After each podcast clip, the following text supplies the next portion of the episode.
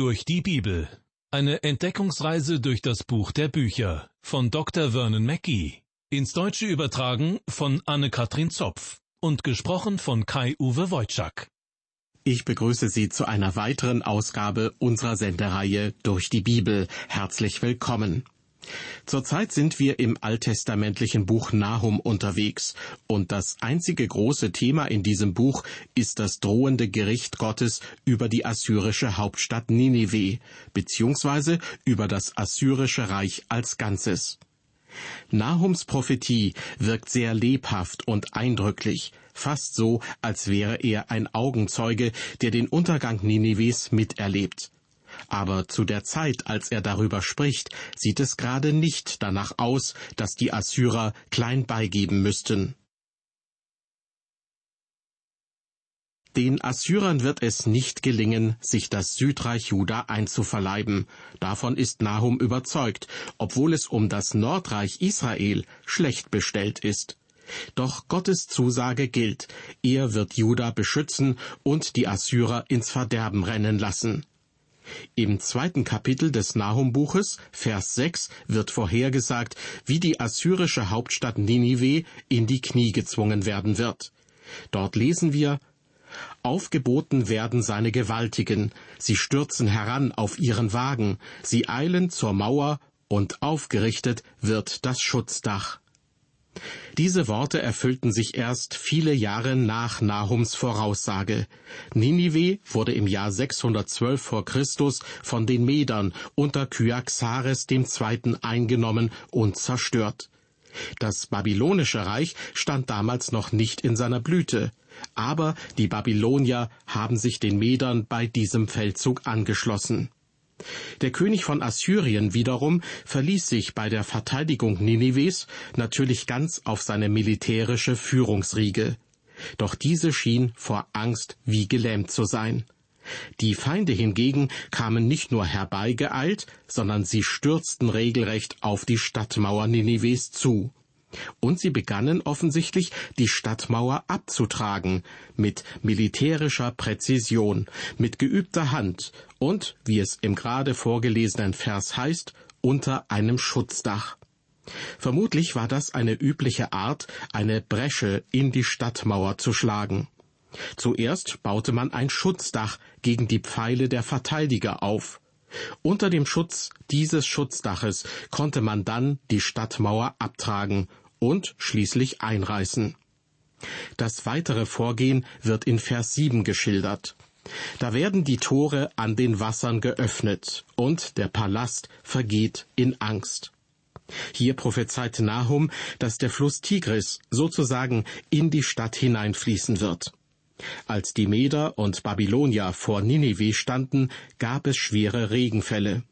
Die Regenfälle sorgten dafür, dass der Tigris Hochwasser führte.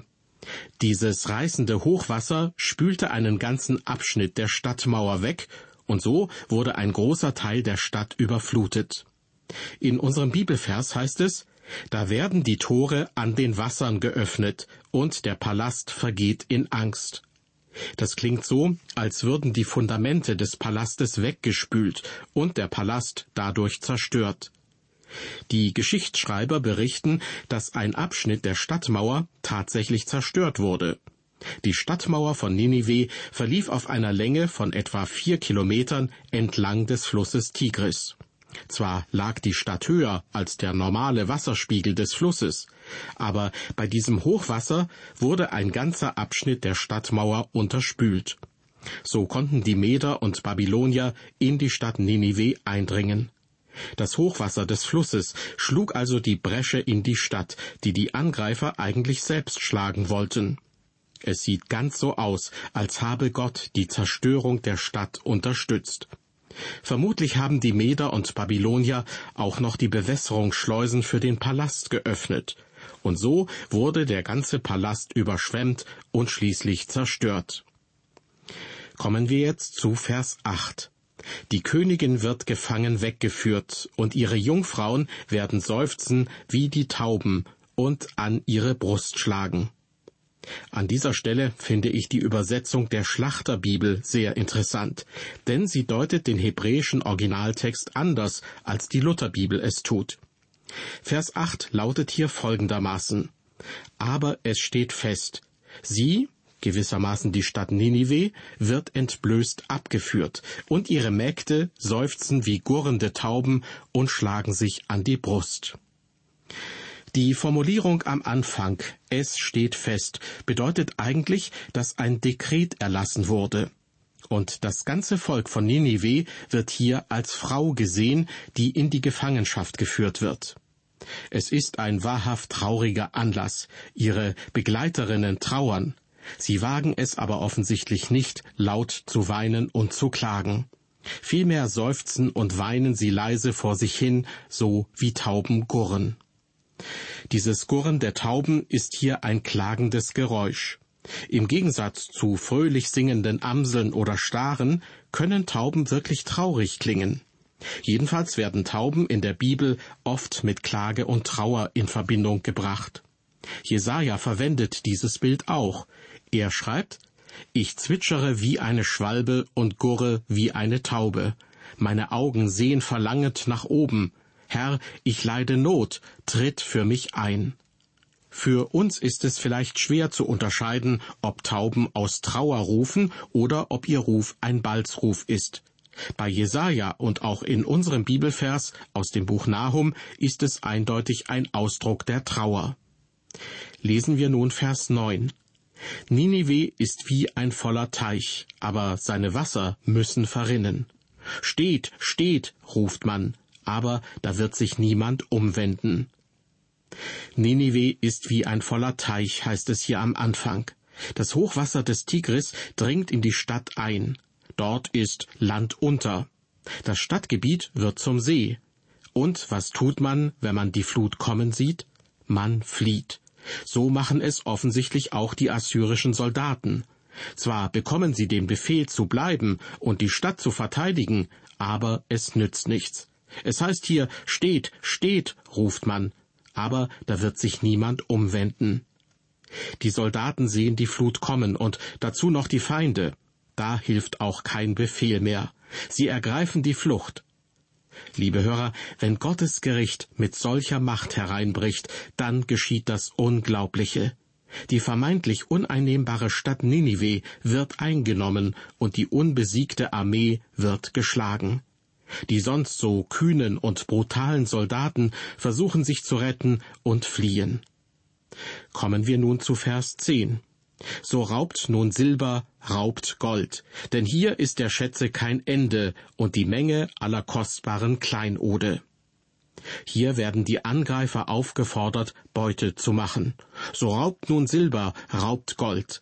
Denn die Stadt Ninive ist sehr wohlhabend und offenbar voller Prunk, denn weiter heißt es, hier ist der Schätze kein Ende und die Menge aller kostbaren Kleinode. Es muss in Ninive mehrere prunkvolle Paläste gegeben haben. Das war der Ertrag einiger Jahrzehnte erfolgreicher Kriegsführung. Das ganze Volk schien in großem Luxus zu leben, denn schließlich hatten die Assyrer von allen ehemals großen Nationen Beute mitgebracht. Und wer keinen Krieg mit Assyrien wollte, zahlte Tribut. So auch das Südreich Juda. Beute und Tributzahlungen hatten Ninive reich gemacht. Aber damit ist es jetzt vorbei. Wir lesen in Vers 11, Nun muss sie verheert und geplündert werden, dass aller Herzen verzagen und die Knie schlottern, aller Lenden zittern und aller Angesicht bleich wird. In der Elberfelder Bibel beginnt dieser Vers mit drei ähnlich klingenden und deshalb einprägsamen Begriffen. Dort heißt es Leere, Entleerung, Verheerung. Das Herz zerfließt und die Knie wanken. Das ist dem Hebräischen nachgebildet, wo ebenfalls drei ähnlich klingende Begriffe nacheinander stehen. Assyrien hatte von allen Feldzügen reiche Beute mitgebracht und scheinbar war dieser gesammelte Reichtum nach Ninive geflossen. Aber nun sagt Nahum, dass die Feinde Assyriens kommen und den gesamten Reichtum rauben werden. Da heißt es, es entsteht Leere, Entleerung, Verheerung. Nahum schreibt außerdem, dass es in dem starken Ninive nur noch verzagte Herzen und schlotternde Knie geben wird. Schlotternde Knie sind ein Zeichen von großer Angst. Die Angst ergreift nicht nur die Seele, sondern fährt auch in die Glieder. Ihre Lenden werden zittern, und alle werden ganz weiß im Gesicht werden, heißt es weiter in Vers 11. Die Assyrer bekommen es also richtig mit der Angst zu tun. Sie wussten, dass alle Völker um sie herum sie hassten, und bei ihrer Grausamkeit war das auch kein Wunder. Nun würde die Rache kommen.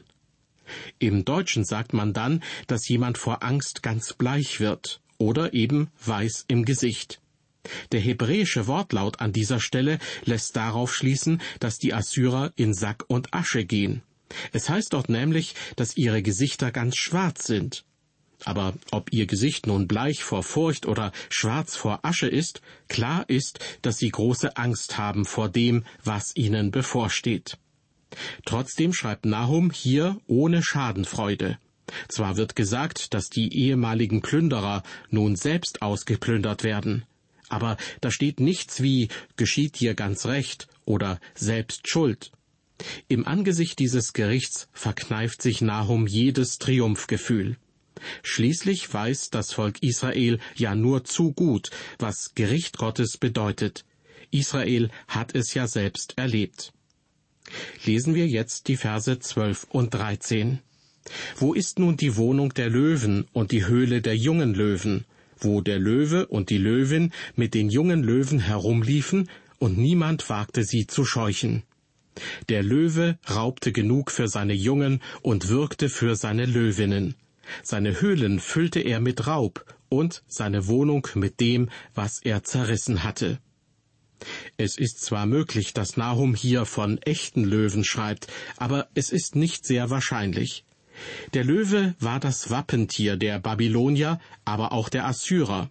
So ist vermutlich mit dem Löwen die Stärke der jungen assyrischen Männer gemeint, die Stärke der Armee.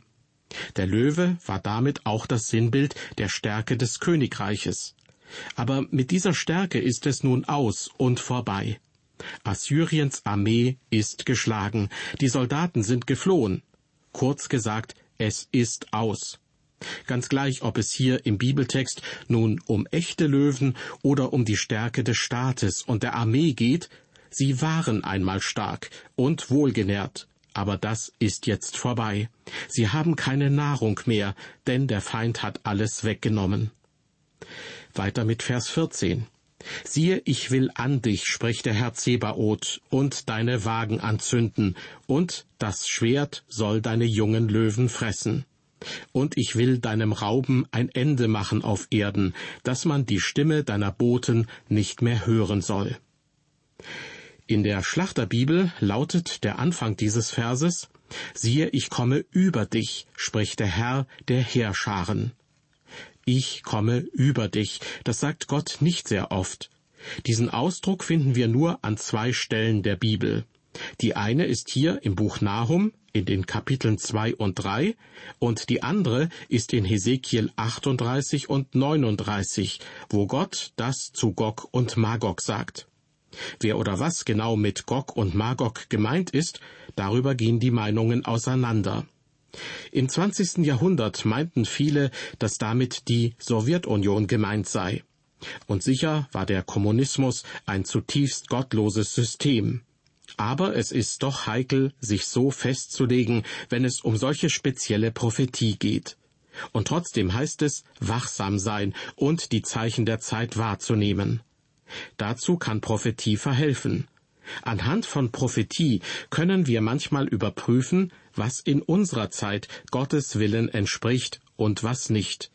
Und wir können sicher sein, dass alle atheistischen, alle gottlosen Regierungen nicht auf Dauer bestehen werden. Das gibt uns Hoffnung auch für unsere verfolgten Geschwister in anderen Teilen der Welt.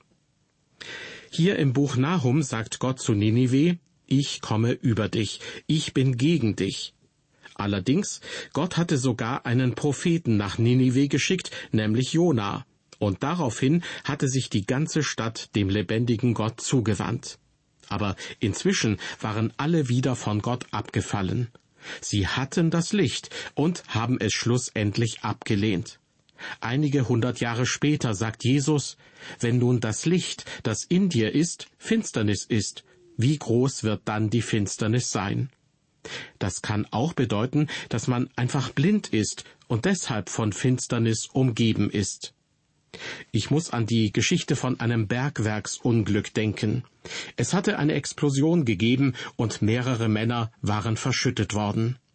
Die Rettungskräfte arbeiteten sich so schnell wie möglich zu ihnen vor. Sie mussten natürlich erst einmal viel Schutt und Gestein wegräumen, bevor sie zu den Verschütteten kamen. Und als erstes zündeten sie ihnen natürlich ein Licht an. Endlich war es nicht mehr dunkel. Aber dann sagte ein junger Mann, Warum machen Sie denn kein Licht? Alle sahen ihn erstaunt an. Warum machen Sie denn kein Licht? Jetzt erst erkannten die anderen, dass der junge Mann durch die Explosion erblindet war. Solange alle im Dunkeln saßen, hatte das niemand bemerkt. Er selbst merkte es auch nicht. Er dachte einfach, es gäbe kein Licht. Dabei war er erblindet. Jesus sagt, wenn nun das Licht, das in dir ist, Finsternis ist, wie groß wird dann die Finsternis sein?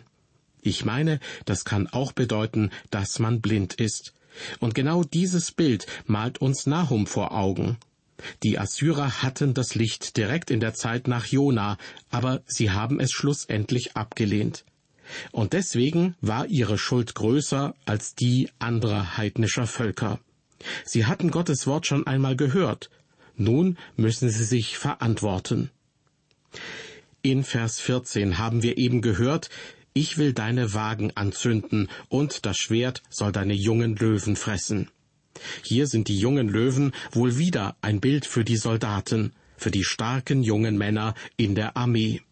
Die Streitwagen sollen in Rauch aufgehen, sie werden einfach nicht mehr da sein und die jungen Männer werden getötet. Weiter heißt es, und ich will deinem Rauben ein Ende machen auf Erden, dass man die Stimme deiner Boten nicht mehr hören soll. Hier wird die Endgültigkeit dieses Gerichts deutlich. Einhundert Jahre vorher hatte Gott Ninive verschont und den Menschen vergeben, weil sie umgekehrt waren. Aber im Laufe der Zeit waren sie wieder völlig von Gott abgefallen. Und jetzt wird Gott sie richten. Er sagt, ich bin gegen dich, ich werde dich zerstören, ich werde dich ganz vernichten, du wirst nie wieder auftauchen. Das ist eine schreckliche Warnung. Diese Warnung sollten wir heute auch weitergeben. Sie gilt im Prinzip allen, die Gott den Rücken zukehren. Gott wird sie richten. Zum Abschluss lohnt sich ein Blick vom Ende zurück zum Anfang des zweiten Kapitels. Im letzten Vers heißt es ja an Ninive, dass man die Stimme deiner Boten nicht mehr hören soll. Die Boten der Assyrer haben sicher nichts Gutes verkündet. Ihre Botschaft war wohl eher die des Krieges, der Unterdrückung und des Terrors. Diese Boten werden nach dem Gericht Gottes aber nichts mehr zu sagen haben. In Vers 1 sind dem Volk Israel andere Boten vor Augen gemalt worden. Boten, die Frieden verkündigen. Der Gegensatz könnte nicht größer sein. Es ist nicht einfach nur der Gegensatz zwischen Krieg und Waffenstillstand. Es ist der Gegensatz zwischen Gefangenschaft und Freiheit, zwischen Tod und Leben, zwischen der Unterdrückung und dem wahren Frieden Gottes, dem Shalom. Nun kommen wir zum dritten Kapitel des Buches Nahum. In Kapitel 3 begründet Nahum das Gericht Gottes über Ninive. Er begründet, warum dieses Gericht gerecht ist. Die Zerstörung Ninives ist ein Beispiel für das Prinzip von Saat und Ernte. Im Galaterbrief schreibt der Apostel Paulus, was der Mensch sät, das wird er ernten. Das gilt nicht nur für einzelne Menschen, sondern auch für ganze Völker. Und Gott verhält sich Einzelnen und Völkern gegenüber sehr ähnlich. Das kann man in der ganzen Bibel erkennen. Das dritte Kapitel ist eine sehr eindrückliche Beschreibung der Zerstörung Ninives. Hier wird schonungslos und in aller Ausführlichkeit beschrieben, wie eine Stadt zerstört wird. Lesen wir den ersten Vers. Wie der mörderischen Stadt, die voll Lügen und Räuberei ist und von ihrem Rauben nicht lassen will. Hier bekommen wir nun sozusagen einen Einblick in die Seele der Stadt. Wehe der blutbefleckten Stadt, heißt es in einer anderen Bibelübersetzung. Das war in der ganzen Antike bekannt. Die Einwohner Ninives, der Hauptstadt des Assyrischen Reiches, waren sehr blutrünstig und brutal. Die Assyrer waren ein von allen umliegenden Völkern gefürchtetes Volk, und Ninive war der Inbegriff ihrer Macht. Für heutige Verhältnisse kam die Armee der Assyrer vielleicht nur langsam vorwärts, aber sie hinterließ eine Schneise der Verwüstung. Und deshalb waren die Assyrer wie ein Orkan. Sie fraßen alles auf und ließen nichts übrig. Wie bereits an anderer Stelle erwähnt, begingen die Einwohner ganzer Städte lieber Selbstmord, als den grausamen Assyrern in die Hände zu fallen. Ninive war voller Lüge und Gewalt. Auf die Assyrer konnte man sich außerdem überhaupt nicht verlassen. Sie versprachen wohl hier und da ein Volk zu beschützen oder einem Land zu helfen, aber sie hielten ihre Versprechen nicht. Es stand also schlecht um die assyrische Diplomatie. Die Versprechen der Assyrer waren nichts wert. Und wie sieht es heutzutage in unserer Welt aus? Ich habe den Eindruck, es geht immer weniger um überprüfbare Informationen und um Wahrheit. Dafür gibt es immer mehr Meinungen und Meinungsmache. Das gilt nicht nur für die Medien, sondern für alle Bereiche unseres Lebens. Wo wird einem noch die Wahrheit gesagt? Wo sind seriöse Parteien? Wo sind die vertrauenswürdigen Politiker? Die Wahrheit scheint zeitweise nicht sehr hoch im Kurs zu stehen. Dabei ist sie doch so nötig. Für uns selbst, für unser Land, für unsere Regierungen, für alle Menschen. Doch letztendlich kann uns die Wahrheit nur von Gott gesagt werden. Ninive hatte sich völlig von Gott abgewandt. Es gab keine Wahrheit mehr in der Stadt, nur noch Lüge. Und das ist einer der Gründe für Gottes Gericht. Bei unserer Entdeckungsreise durch das alttestamentliche Buch Nahum haben wir am Ende dieser Sendung das dritte und zugleich letzte Kapitel erreicht. Hier wird Gottes Durchgreifen, sprich sein Gericht an den Assyrern erklärt und gerechtfertigt. Mehr dazu in der nächsten Ausgabe unserer Sendereihe durch die Bibel. Bis dahin auf Wiederhören und ein herzliches Gott befohlen.